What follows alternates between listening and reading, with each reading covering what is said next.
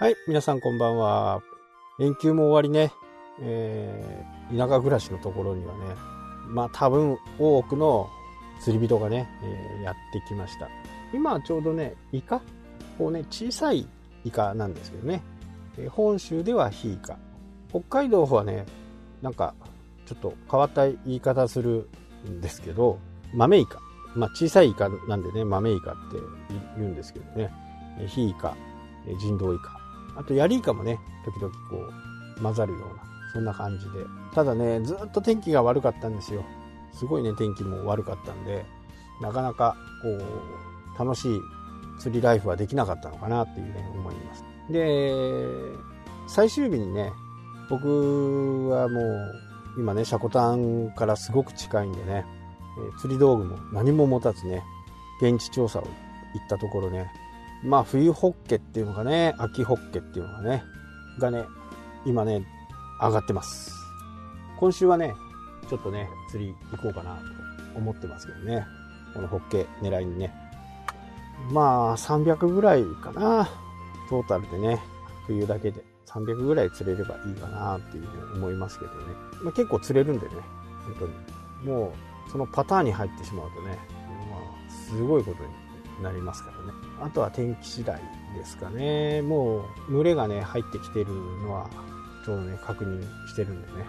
まあそこをね、楽しみにしようかなというふうに思っている。で、僕はね、結構こう、釣りとマーケティングが近いっていうね、え、YouTube も出してますんで、本当に近いんですよ。考え方がね。やっぱりこう、魚のいるところ、お客さんのいるところにね、行かないと難しい。まあ、釣りの場合だとそのポイント人の場合だとそういう集まりとかね、えそういったところコミュニティに参加するみたいなところはやっぱり必要かなと。でここにですね人の場合の集まる場所っていうのにこう下心を出しちゃうとね大体それ分かっちゃうんですよね。なのでこう下心をまずは出さないっていうところ売り込めば売り込むほどね、嫌われますんでね。で、ここで SNS の時代をね、活用して、相手の興味のあることを振るっていうところ。ここが、まあ、前回お話ししたような形の続きにもなるんですけどね。人に集まってくるっていうね、人たらし。言い方悪いですけどね。人たらしになるには、やっぱり相手に、相手がすごく興味のあるものに対してこちらからね話を振ってあげる。決して自分の言いたいことは言わないみたいなとがねいいと思います。まあなんとなく日本人にありがちなパターンですよね。でもこうアメリカのね、えー、マーケティングが入ってきてね、えー、そういったことがちょっと見過ごされている、えー、状況ですから、ここはねやっぱり本来日本人が持っているねそういう奥ゆかしさとかそういったものをこう発揮するところかなというふうに思います。やっぱり売り込まれればねやっぱり嫌になるしそこはやっぱり注意が必要で人のその人ねその人の SNS を今日はもしね出席者がいるんであればね出席者がもう事前に分かっているんであればその人に興味のあることをね事前に調べていって自分の共通点などはないかっていうことをえ、探っていく。そうして、え、その人に喋、えー、らせる。これがなんか人に対してのねマーケティングっていう感じだと思うんですよね。ここがうまくいかないとどうしても売り売り売り売りになってしまうことになりますからまずはその人の話を聞いてみる。名簿が入らないんだったら持ち物とかねそういったものであこの人日本ハムに野球に関心があるんだ。っていうところが分かればねそこから話を膨らませていくこと。何気ないね、えー、ちょっとねこう闇マーケティングみたいな感じも、しますけどね。もう SNS でねどんどん出てるんであの人釣り好きなんだとかあの人野球好きなんだっていうのが分かればね、そこからいくらでも話が膨らんでいきますよね、えー、ましては商談。ではないですね、えー、ネゴシエイトではないですからまずはそこで人と人との触れ合いを感じてもらうっていうところなんでね。ここはやっぱり人の関心事をどう引き立てるかっていうところで引き出して